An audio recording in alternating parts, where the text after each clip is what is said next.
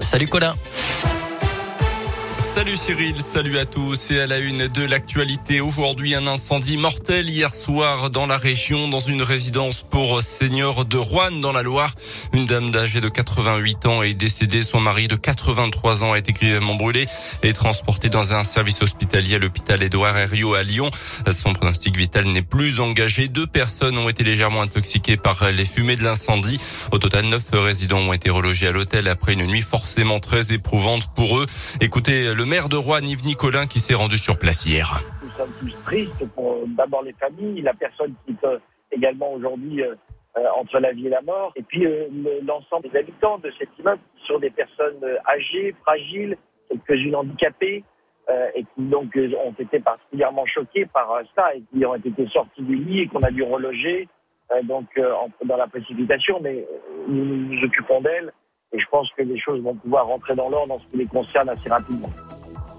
Une enquête a été ouverte pour connaître les causes exactes de ce sinistre. Dans l'actu également, une information judiciaire ouverte pour agression sexuelle, vol en réunion et outrage sexiste à Lyon.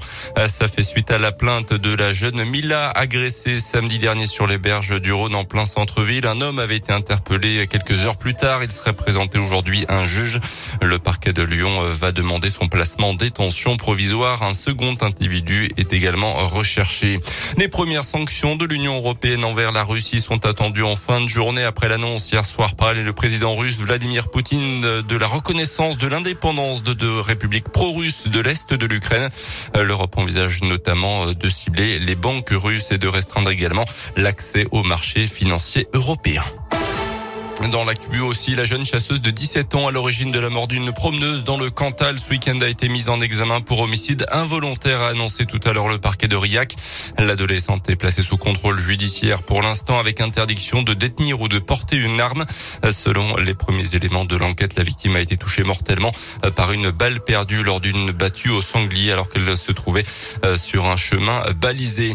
Il est trop tôt pour évaluer les effets éventuels du pass vaccinal instauré en début d'année. C'est ce qu'a déclaré Olivier Véran. Aujourd'hui, le ministre de la Santé s'est dit toutefois convaincu de son efficacité et a conditionné son abandon à plusieurs critères, notamment une diminution durable du nombre de cas, au moins sous le seuil des 500 cas pour 100 000 habitants. Le policier soupçonné du meurtre de sa compagne à Paris il y a quelques semaines a été interpellé ce matin, annonce du ministre de l'Intérieur. Il était recherché depuis fin janvier, c'est en réalité rendu de lui-même à la gendarmerie. Il se trouvait alors au domicile de son père dans le Var.